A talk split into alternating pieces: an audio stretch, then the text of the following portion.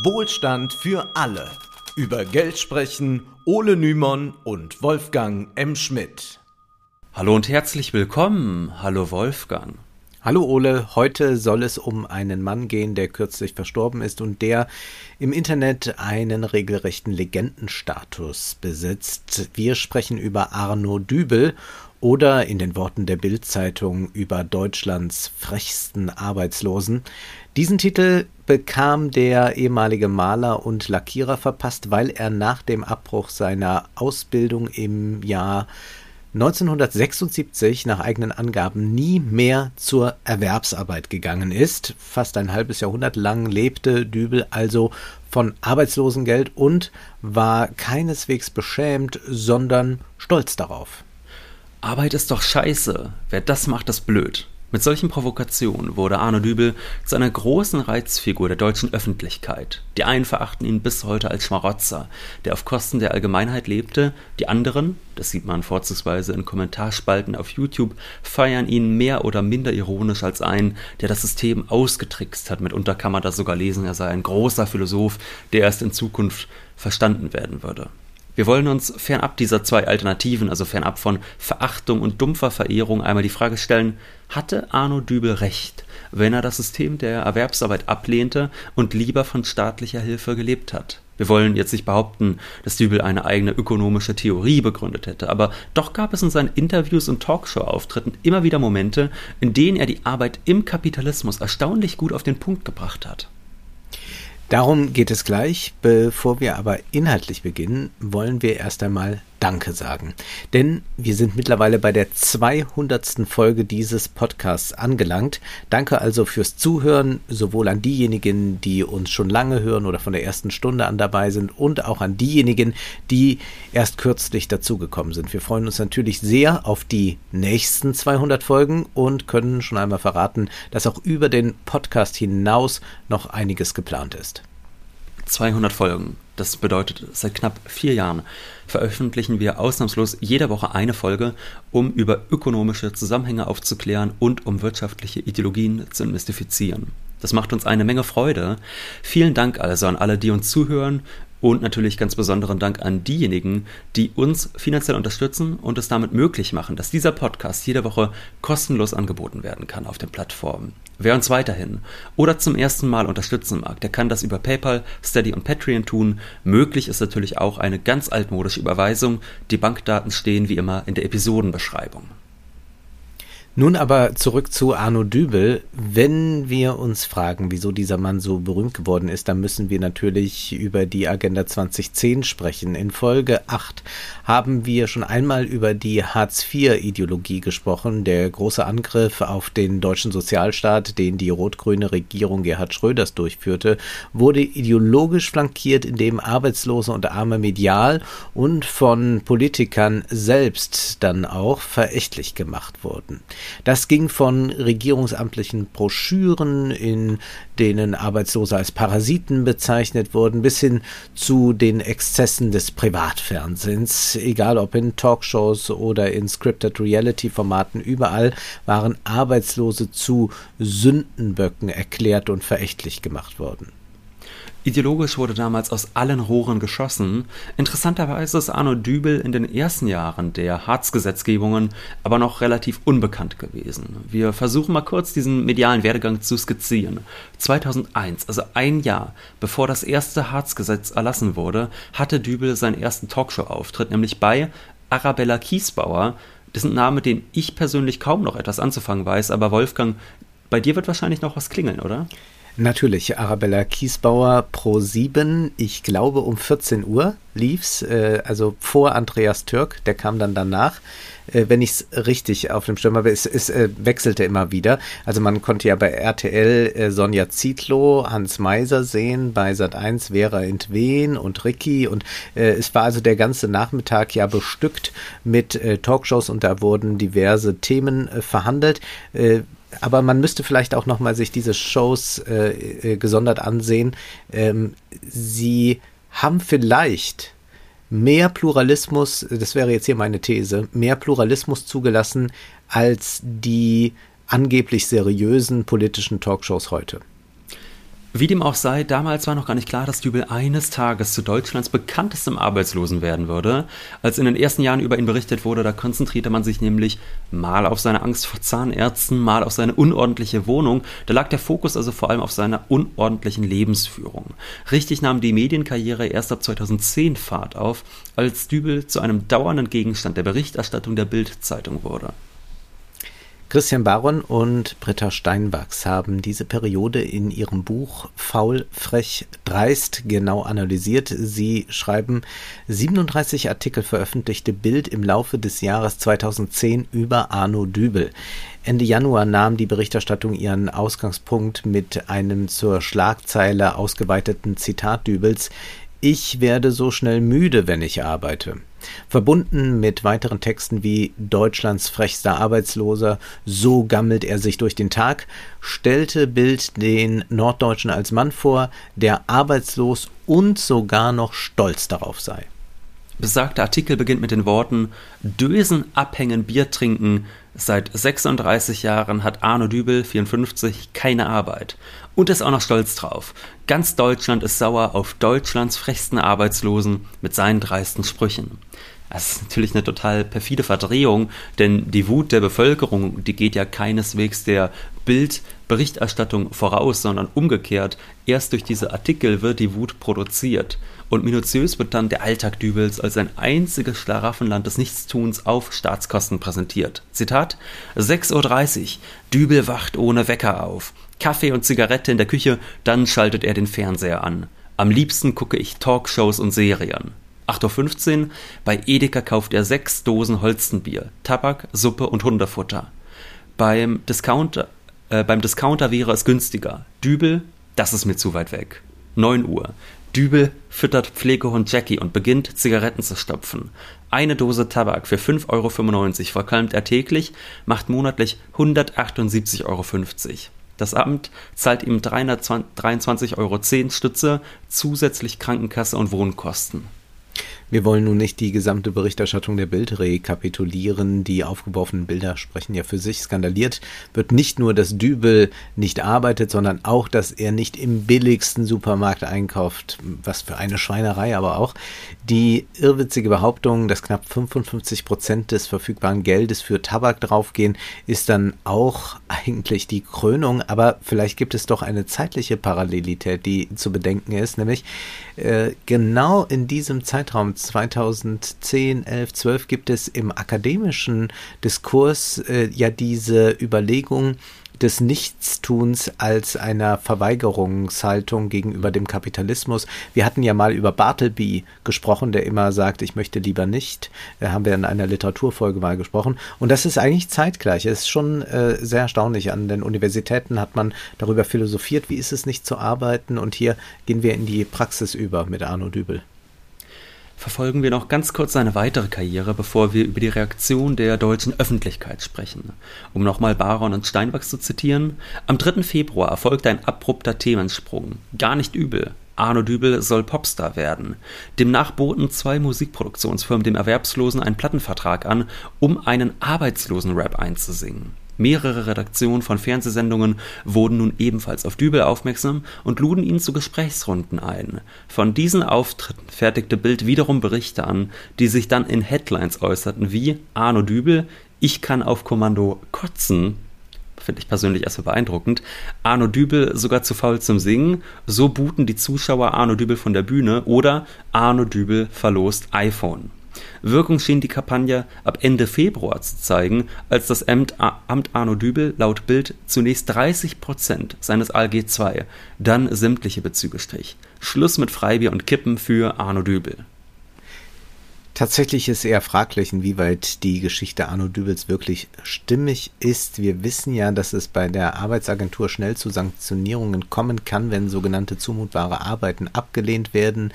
Und es ist schwer vorstellbar, dass Dübel nicht nur permanent Jobs ablehnte, sondern das auch noch stolz in Talkshows verkündete, ohne dafür abgestraft zu werden. Gut möglich, dass es zu allerlei Übertreibungen kam, um besonders wirksam gegen Arbeitslose hetzen zu können.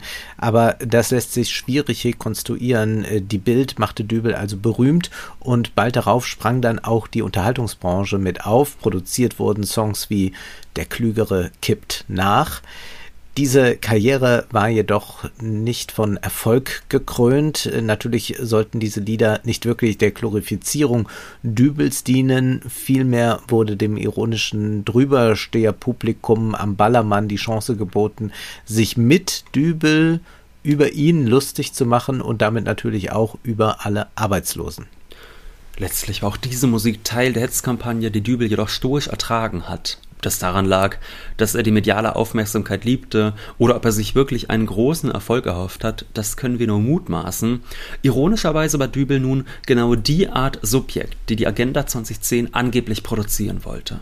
Oft war er damals vom unternehmerischen Selbst die Rede und letztlich war Dübel zu diesem Zeitpunkt eine wandelnde Ich-AG, wenn auch mit mäßigem Erfolg. Er hat seine Arbeitslosigkeit zu vermarkten versucht und also noch aus der Nichtintegration in das Erwerbsleben ein Geschäft machen wollen. Aus Sicht der Macher der Agenda 2010 sicherlich eine löbliche Entwicklung, die nur eben wenig erfolgreich war.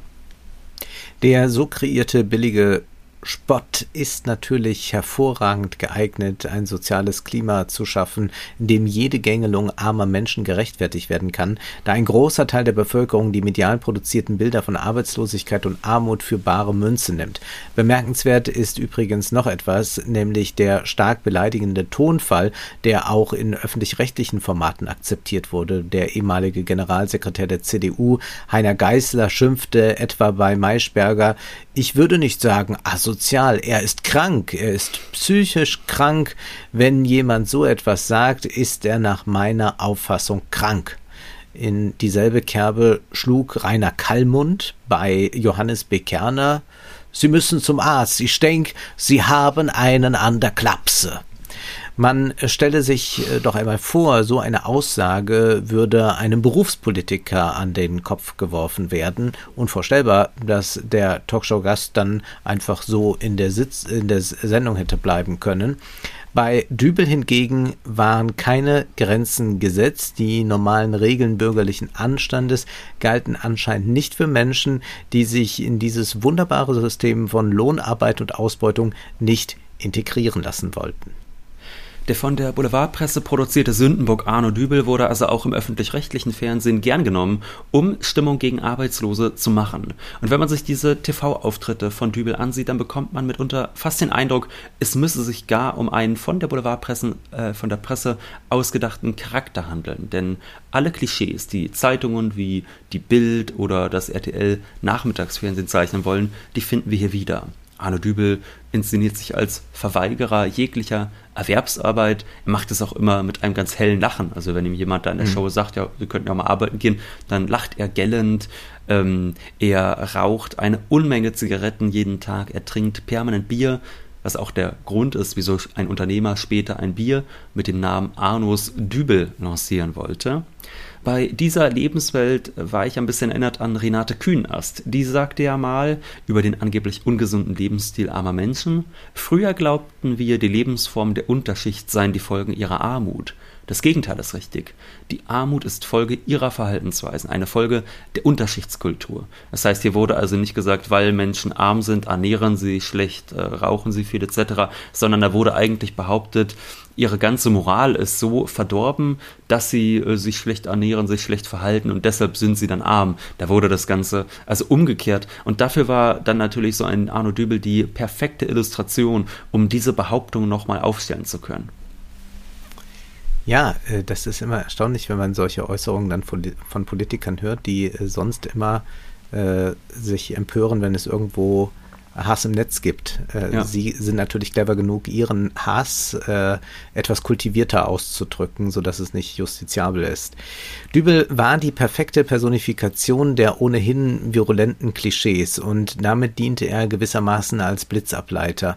Sehen wir uns einmal an, wie die deutsche Öffentlichkeit reagierte und damit meinen wir nun nicht die Presse, sondern das Publikum. Wie haben die Bild Zeitungsleser eigentlich Dübel gesehen? Das haben Christian Baron und Britta Steinwachs in ihrer bereits zitierten Studie faul, frech, dreist die Diskriminierung von Erwerbslosigkeit durch Bildleserinnen untersucht. Gelesen wurden in dieser Studie nicht nur die Artikel der Bild, sondern vor allem die Leserkommentare. Wenig überraschend ist, dass ein großer Teil der Leserschaft Dübel verachtete. Keine zehn Prozent legitimierten sein Verhalten. Diese fanden, dass Arbeit sich wirklich nicht mehr lohne, insbesondere im Niedriglohnsektor. Oder sie verwiesen darauf, dass Politiker und kollabierende Banken auch eine Menge Geld vom Staat bekämen. Das heißt, das waren auch die, die Arno Dübel verteidigt haben, die dann gesagt haben, na, wenn die Politiker schon so viel bekommen, dann können wir dem doch auch noch was geben. Oder die dann gesagt haben, ja, Arbeit lohnt sich ja gar nicht mehr. Das ist natürlich irgendwie löblich, dass sie noch Arno Dübel da in Schutz genommen haben. Wenngleich man auch sagen muss, was die gesagt haben, stimmt ja auch nicht unbedingt. Also diese Aussage, Arbeit muss sich wieder lohnen, das äh, wurde dann ja auch von Politikern gerne zu so einer Phrase mhm. äh, hochgejazzt, was dann gerne als äh, Rechtfertigung genutzt wurde, um äh, Sozialbeiträge zu senken oder so, um dann wiederum die Sozialkassen naja, Arbeit muss sich wieder lohnen, ja. kann man einmal so verstehen, dass es höhere Löhne geben soll genau, oder ja. dass man sagt, äh, die Armen müssen noch ärmer gemacht werden, damit sich äh, der Abstand wieder vergrößert. Genau. Und das Interessante ist ja, also man fragt sich dann immer, ab wann lohnt sich denn Arbeit eigentlich laut diesen Leuten? Also wie viel Ausbeutung darf es denn eigentlich sein, damit sie dann sagen würden, ja, dann, dann ist okay. Aber gut, aufs Thema Ausbeutung, da kommen wir gleich nochmal zu sprechen. Gucken mhm. wir erstmal auf die andere Seite der Medaille. Wir haben ja jetzt äh, gesprochen über diejenigen, die Minderheit, die krasse Minderheit, die gesagt hatte, ja, ich verstehe schon, warum Arno Dübel so agiert, wie er es tut. Und dann gab es natürlich einen Großteil der Kommentare, äh, in denen das Verhalten delegitimiert wurde. Und das mit den unterschiedlichsten Argumenten. Zum Beispiel damit, dass doch Gleichheit herrschen müsse und Arno Dübel Sonderrechte für sich in Anspruch nehme, da wüsste man auch gern, um welches Sonderrecht handelt es sich hier eigentlich, denn äh, wenn man sagt, das Existenzminimum reicht mir, dann ist das nicht ein Sonderrecht, sondern eins, das jeder theoretisch in Anspruch nehmen könnte. Oder es hieß, dass es sich um unverdienten Konsum handele, der mit keiner Gegenleistung verbunden ist. Und das ist auch eine bemerkenswerte Haltung, denn das Reiche von Kapitaleinkommen leben, ohne einen Finger zu rühren, das würde vielen dieser Kommentatoren ja nicht sauer aufstoßen. Es ist nur bei armen Arbeitslosen so, dass ihnen das dann missfällt. Wenn jemand nichts tut und dafür das absolute Minimum, das vom Staat zugebilligt wird, bekommt, um am Leben zu bleiben, dann ist das für diese Leute interessanterweise ein sehr großer Skandal. Baron ja. und, ja. Ich äh, äh, denke gerade darüber nach, man müsste eigentlich mal in so einer Talkshow, äh, wenn, wenn wieder irgendwelche Reiche dort sitzen, äh, die noch nie gearbeitet haben, aber genau wissen, wie der Laden zu laufen hat, äh, die auch dann so ankündigen. Äh, herzlich willkommen, Herr so und so, Sie sind seit 20 Jahren arbeitslos ähm, und dann, ja, man, man muss das, glaube ich, einfach mal Hier neu ist rahmen. sie, Deutschlands frechste Arbeitslose, Frau Klatten oder so in der Art, ne? so könnte man es ja auch mal machen. Ja. Aber äh, das äh, führen wir jetzt lieber nicht weiter aus, bevor es justiziabel wird. Baron und Steinwachs schreiben dann zu diesen Kommentatoren, die oftmals aus der abstiegsgefährdeten Mittelschicht kommen, indem der Aktivierungsdruck am intensivsten auf denjenigen lastet, deren gesellschaftliche Macht am geringsten ist, wächst unter dieser Bevölkerungsgruppe die Frustration immer mehr. Paradoxerweise projizieren diese Menschen aus der Arbeiterinnenklasse ihren Frust auf all jene, die von der durch das Aktivierungsdogma oktroyierten Normalität, also der Quelle ihrer eigenen Leiden, in irgendeiner Weise abweichen und dem Gebot der Aktivierung nicht nachkommen wollen oder können, ob nun Beleibte, psychisch labile, alte oder eben Erwerbslose, gerade dadurch, dass das nach unten treten eine Projektionsfläche für die Aufrechterhaltung der eigenen, überforderten Identität und die Gefahr, selbst gesellschaftlich abzurutschen darstellt, wirkt dieser Mechanismus besonders stark. Gerade diejenigen, die selbst unter diesen Verhältnissen leiden, richten ihren Zorn nicht gegen diejenigen, die sie schlecht bezahlen, sondern gegen diejenigen, die diesen Unsinn nicht mitmachen wollen.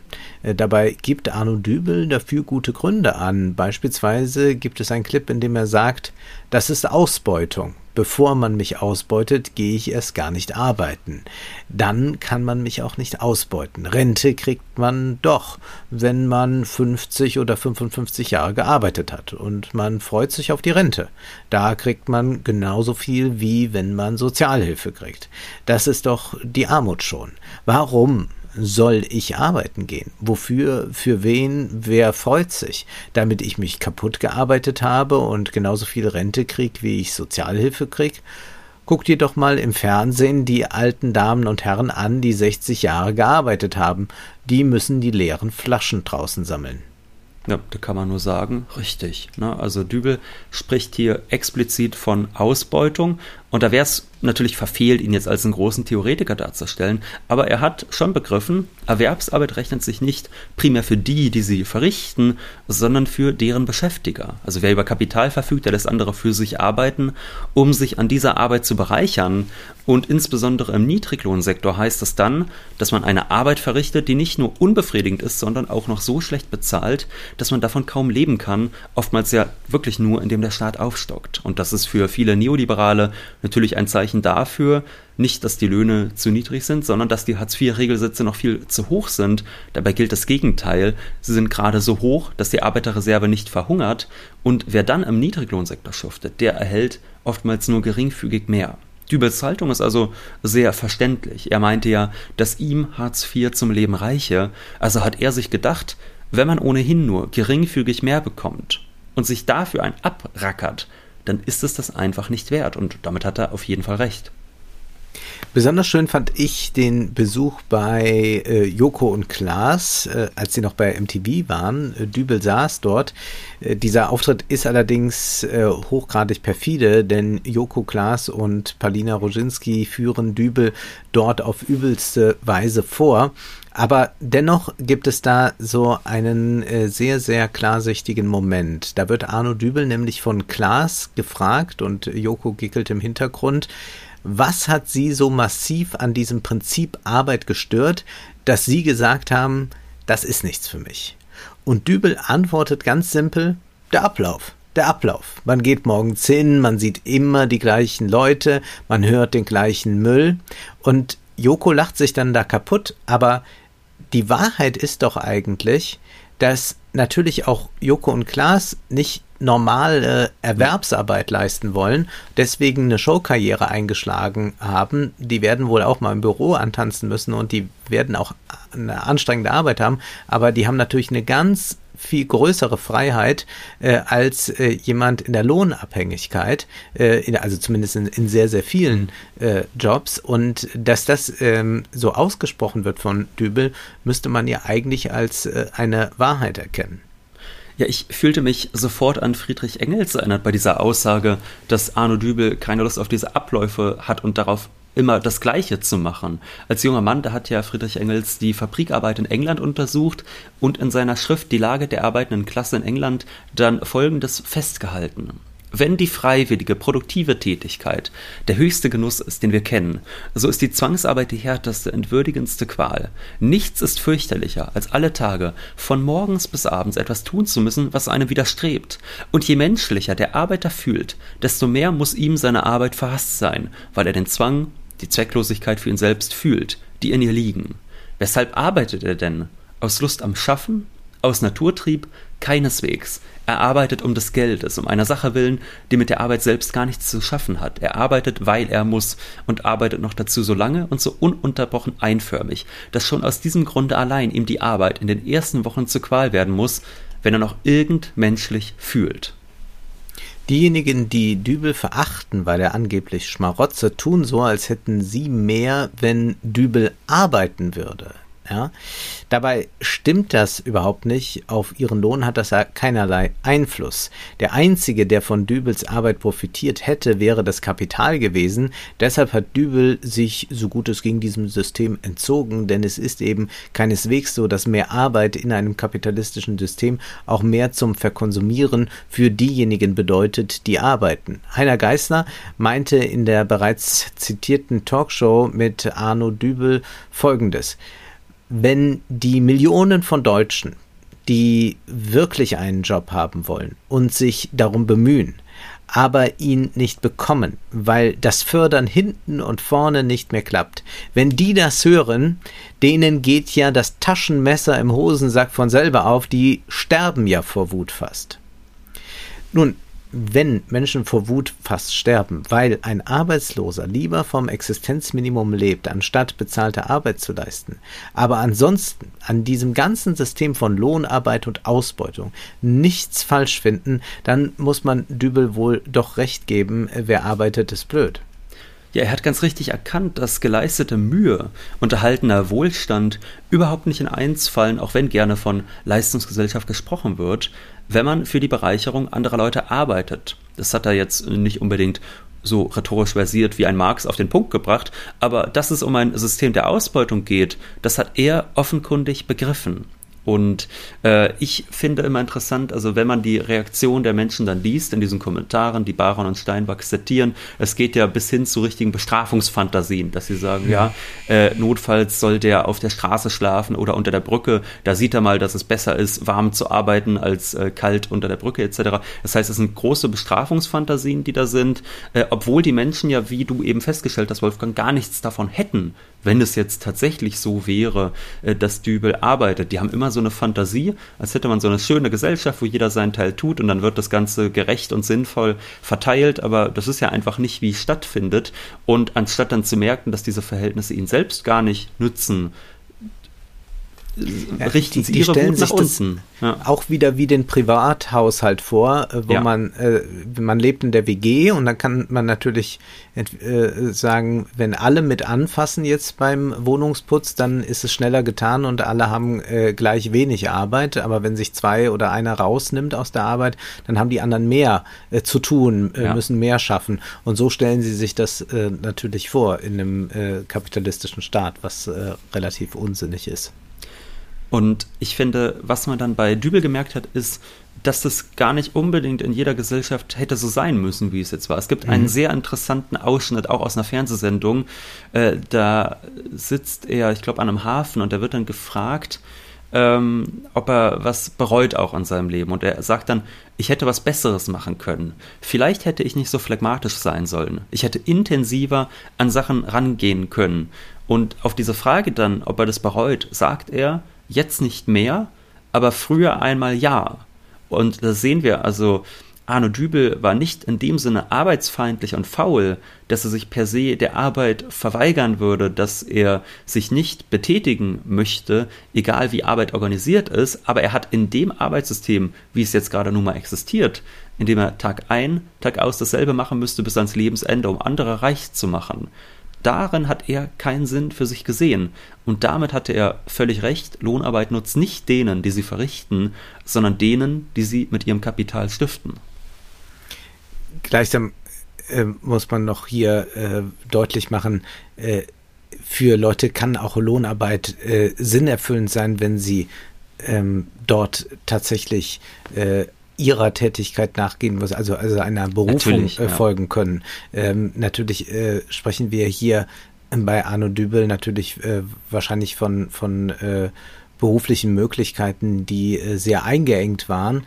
Ähm, aber grundsätzlich bleibt das Ausbeutungsverhältnis natürlich auch äh, bestehen, äh, wenn man bessere, interessantere Lohnarbeit macht. Und es ist jetzt auch nicht der Anlass, um diesen Lebensstil von Arno Dübel abzukulten. Und deswegen war es dann doch auch ein bisschen irritierend zu lesen, dass äh, beispielsweise die Zeit in einem Nachruf auf Arno Dübel ihn fast als äh, revolutionär dargestellt hat. Da hieß es dann, er war Avantgardist, Visionär und ein kettenrauchendes Beispiel dafür, wie Gegenkultur in Zeiten der Selbstoptimierung auszusehen hat. Naja, das ist schon großer Unsinn. Wir haben eben schon gehört, dass es durchaus eine gewisse Reue bei Dübel selbst gab, wie sein Leben so verlaufen ist. Und letztlich hat er in Armut gelebt und sich mit seinem Lebensstil kaputt gemacht. Denn das muss man sich auch äh, klar machen, äh, auch wenn das immer so äh, von ihm dargestellt wurde, dass es ihm gut geht. Es war doch ein sehr, sehr armes Leben, das er führen musste. Und da äh, ist ja auch verständlich, dass äh, die Lohnarbeit reizvoll ist, äh, um nicht in dieser Armut leben zu können, ähm, äh, müssen. Und er hat da einen Lebensstil gepflegt, der ihn dann letztlich auch kaputt gemacht hat. Und das liegt aber auch daran, dass also zumindest in dieser Gesellschaft, so wie sie existiert, für ihn sich keine sinnvollere Beschäftigung gefunden hat. Und daran ist nicht zu verherrlichen und das hat auch nichts mit Gegenkultur, gegen die Selbstoptimierung zu tun. Ja, Lars Weißbrot hatte mal auf Twitter geschrieben, dass ein großer Fehler der Linken in den letzten Jahren daran bestand, Selbstoptimierung nur als neoliberalen Wahn zu begreifen.